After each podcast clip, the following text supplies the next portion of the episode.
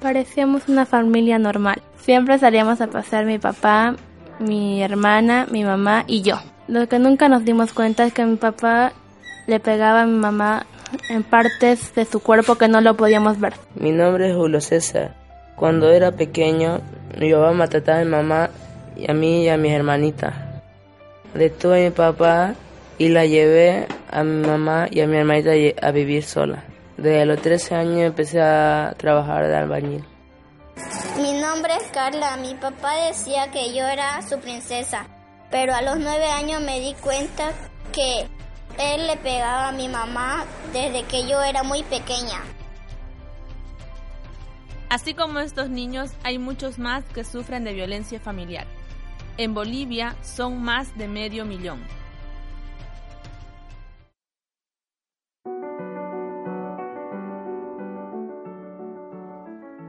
Pero, ¿a qué nos referimos con violencia familiar? La violencia familiar o doméstica es un tipo de abuso.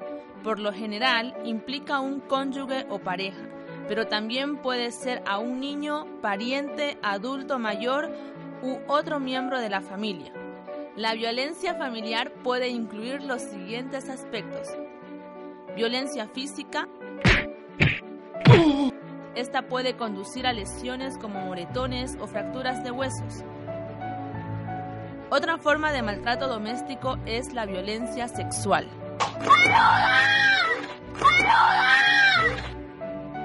Abuso emocional. Este tipo de violencia puede llevar a la depresión, ansiedad o aislamiento social.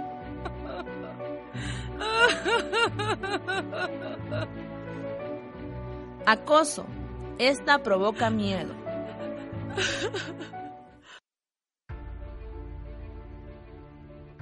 Sandra Narváez es trabajadora social de profesión. Trabaja hace siete años en el hogar Talita Kumi, un hogar que acoge a niños huérfanos y abandonados. Narváez dice que la violencia familiar se debe a tres factores. 1. La falta de control de impulsos. 2. La carencia afectiva. Y 3. La incapacidad de las personas a resolver sus problemas. Además, el consumo de bebidas alcohólicas o drogas es otra de las razones que también influye en la violencia. Un niño cuando es pequeño, supongamos, hace un berrinche y como mamá no tenemos el tiempo ni la paciencia, por muchos factores sigue haciendo el berrinche, lo dejamos, pasa una vez, dos veces y no le, no le enseñamos como mamá a controlar las diferentes formas que podría resolver algún conflicto el niño. Y al ver cada vez un niño siempre llora, de cualquier cosa llora. ¿Y qué hace la mamá? Le da un pellizcón o le, ya va empezándole ahí el, dificultades. Ya. Como ha cambiado la dinámica familiar, ahora, ahora sale la mamá fuera a desenvolverse porque no alcanza a veces los recursos y lo dejan al niño solo. Eh, mayor parte pasa con la televisión, el celular, el niño, o está ahí la mamá, pero está whatsappeando, haciendo otras cosas que debería estar con el niño eh, mientras dice, haciéndole leer un libro, no sé, ya ha cambiado la dinámica ya. Supongamos cuando si un niño está en un colegio, en su casa, eh, pelea con su hermanito, le quita algo, estamos ahí y le, mamá me hizo esto, y nosotros como mamá, ¿y por qué no te defendiste pues? Para que no te vuelva a pegar, pégale más fuerte, le dice, en vez de decirle, mira, habla con él, la comunicación efectiva que deberíamos tener para decirle, en la otra persona, no en la misma, ¿no? Si había, si hubiera comunicación diciendo no puedes hacerle, no puedes hacerme esto porque me haces daño, y no hacemos ya eso, solo llevamos el, el más fuerte sobrevive, según dicen, pero sería más vivo si, si usara la comunicación asertiva. Cuando un niño tan pequeño, lo que escucha son palabras que lo hieren, que le nublan su mirada. De seguro cuando crezca, caminará sin luz de vida. Si en sus padres no confía, ¿en quién confiará? Más que una lágrima de un niño, poco a poco tú apagas una esperanza, un pequeño corazón. Serás tú quien cargue culpas, detén tu furia, estás a tiempo, abrázate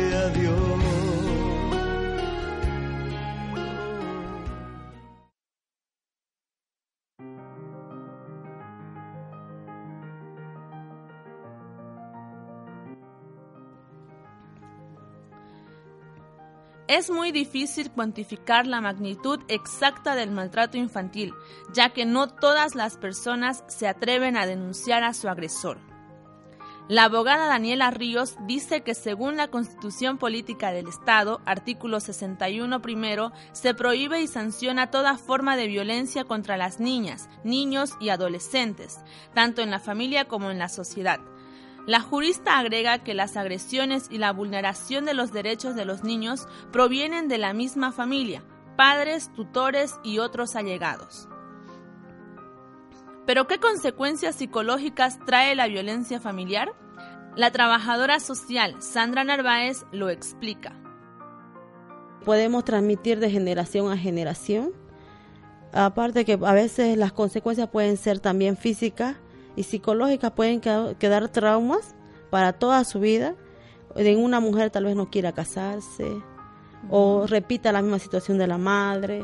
También puede ser de lo va a hacerlo con su misma familia, tal vez aumente, porque dice lo que se siembra, sembró una semilla y se y salieron dos o tres plantas, ¿no ves? Y también puede haber problemas irreversibles, como puede ser al tanto maltrato que le dio, eh, la persona ya se acostumbre a eso, y o produzca problemas físicos irreversibles para la persona. Hasta la muerte puede pasar.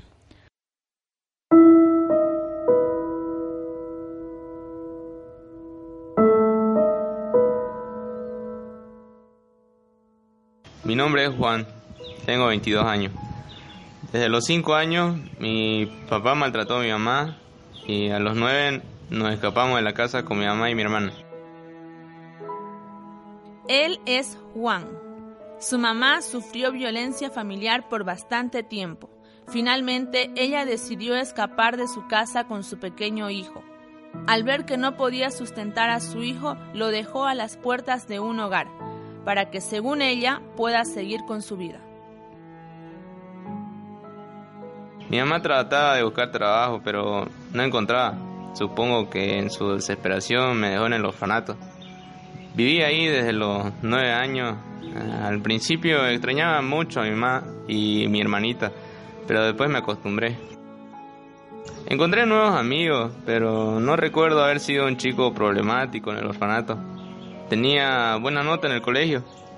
El orfanato me ayudó hasta salir del bachiller, de ahí en adelante trabajé y ahora estoy en la universidad estudiando administración de empresas. Traté de contactarme con mi mamá, pero no sé dónde estará. Me apena mucho saber que tal vez no la pueda volver a, ver a mi hermanita y a mi mamá.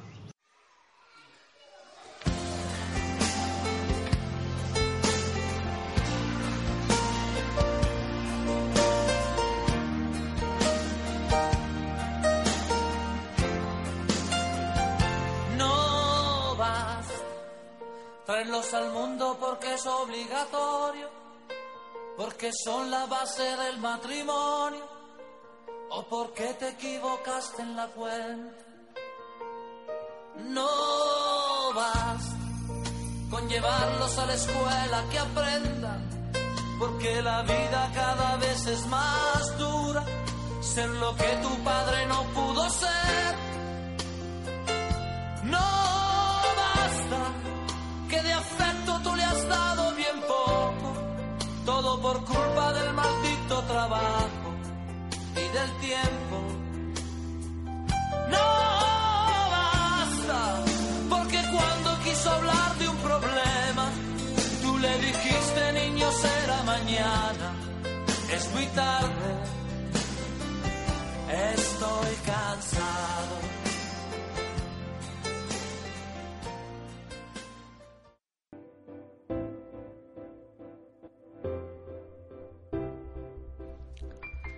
Un factor importante que afecta a los niños, niñas y adolescentes es el abandono familiar, ya que a raíz de esto se ven expuestos a muchos peligros propios de su edad, como las adicciones, violencia, maltrato, explotación laboral y sexual.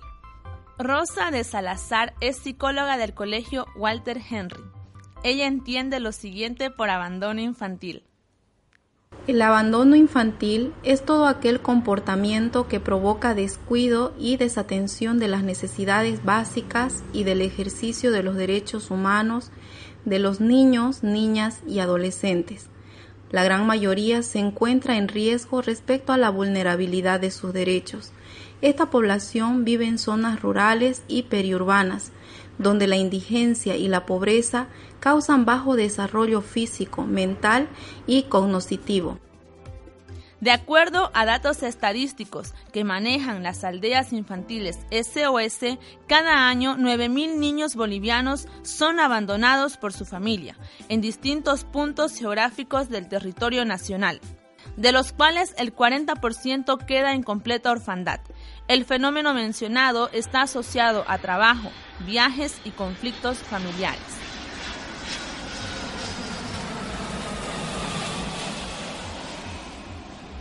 Según el informe de la Defensoría de la Niñez, en Bolivia existe una cultura del maltrato a los niños, niñas y adolescentes. Algunas personas lo hacen por omisión y otras por incumplimiento de deberes. La licenciada Sandra Narváez señala las causas por las que se da el abandono infantil. muchas son las causas, según lo que mi largo trabajo, muchas personas han abandonado a sus hijos, ya sea en la maternidad, en los hospitales o en lugares mm, donde han nacido los niños o ya cuando están grandecitos o los han vendido también, pero mayormente es porque son muy jóvenes, porque ya vienen con discapacidad, Ah, a veces los recursos económicos o los papás no se dan cuenta que están embarazadas y ya, ya, ya tengo conocimiento de personas que no se notan nada de la barriga hasta que nacen los niños. Y como hay tantos niños abandonados, hay hartísimos. Y desde de, unos son desde que nacen nomás, otros son ya más grandecitos porque ya van aumentando también su, los gastos de los niños y ahora se está notando la pobreza, diríamos, y la y lo que es el aumento de, los, del consumo de bebidas y drogas en las personas desde muy temprana edad y son irresponsables. La psicóloga Ángela Cerrudo señala que hay dos tipos de abandono, el abandono total y el abandono parcial. El abandono de los niños por parte de los padres tiene que ver con no suplir las necesidades básicas como ser alimento, agua, vestido, un techo y también no dar o no ser el apoyo psicológico, emocional para ellos, que un niño siente inseguridad, ah, que un niño no se sienta amado. Eso llegaría a ser eh, un abandono total, no, no cumplir con aquello, lo que lleva a tener niños en situación de calle. Se considera abandono parcial a, aquellos padres que dejan a sus hijos aproximadamente de 15 o menos horas eh, sin supervisión, ya sea encerrados en casa, ya sea encerrados en auto, ellos por estar en una fiesta, el no supervisar las actividades, los alimentos que consumen, si es que comen, no comen, ya sea por trabajo, ya sea por otro tipo de, de motivos. El abandono y la violencia infantil pueden traer consecuencias en los niños. Una de ellas son las adicciones. ¿A qué edad fue la primera vez que tomó bebidas alcohólicas? Bueno, la primera vez que yo tomé fue con compañero de trabajo y fue a los 15 años. La primera vez que tomé bebidas alcohólicas fue a mis 15 años cuando estaba en el colegio. Era cumpleaños de un compañero y me insistieron, me insistieron hasta que pues bueno, me convencieron. Según un informe de la ONU y la OEA, los adolescentes entre 13 y 17 años usan dos o más sustancias ilícitas. Este estudio no toma en cuenta el tabaco ni el alcohol, pero estos datos son preocupantes porque el 42% de los consumidores han experimentado por primera vez el uso de sustancias controladas antes de los 15 años. La licenciada Sandra Narváez nos dirá cuáles son las causas para que hayan adicciones. Mm, las adicciones pues empiezan por el ocio, según algunas, por también la necesidad, porque hay familias que solo toman pan y té. Y los niños se cansaron a eso y empezaron, en la, uno sale a la cancha o a la plaza, hay otros chicos más grandes que están enseñándole ya, mira, no tienes para esto, pero empezamos por alcohol con algo. Desde pequeño ya van hasta la curiosidad y como no hay papás, los papás están trabajando, Uno de los problemas sociales de las adicciones es que pueden continuar con las demás generaciones. Vivimos en un mundo en el que predomina la violencia. Inicia en la familia y esto da lugar a que dicho problema del maltrato a los niños se encuentre en personas y circunstancias casi o totalmente fuera del control. Este tema se relaciona con el malinterpretado derecho de corrección, Debemos hacernos responsables por no seguir incubando en la sociedad este fenómeno tan desastroso y responsable de diversas anomalías en la misma. Pues tanto el maltrato infantil, abandono infantil y adicciones son fenómenos sociales que han gozado de aceptación en nuestra cultura.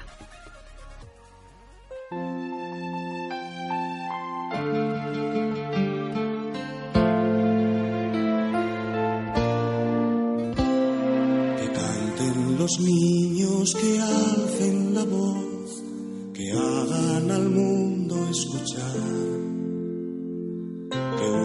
sus voces y lleguen al sol, en ellos está la verdad. Que canten los niños que viven en paz y aquellos que sufren dolor que canten por esos que no cantarán, porque han apagado su voz. Yo canto para canto para que sonría mamá. Yo canto porque sé para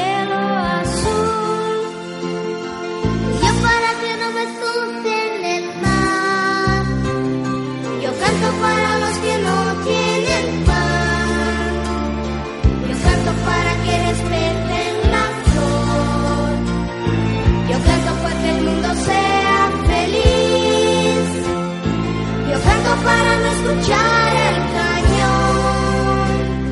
Que canten los niños, que alcen la voz, que hagan al mundo escuchar. Que unan sus voces y lleguen al sol, en ellos está la verdad. Que canten los niños que viven en paz de aquellos que sufren dolor, que canten por esos que no cantarán, porque han apagado su voz.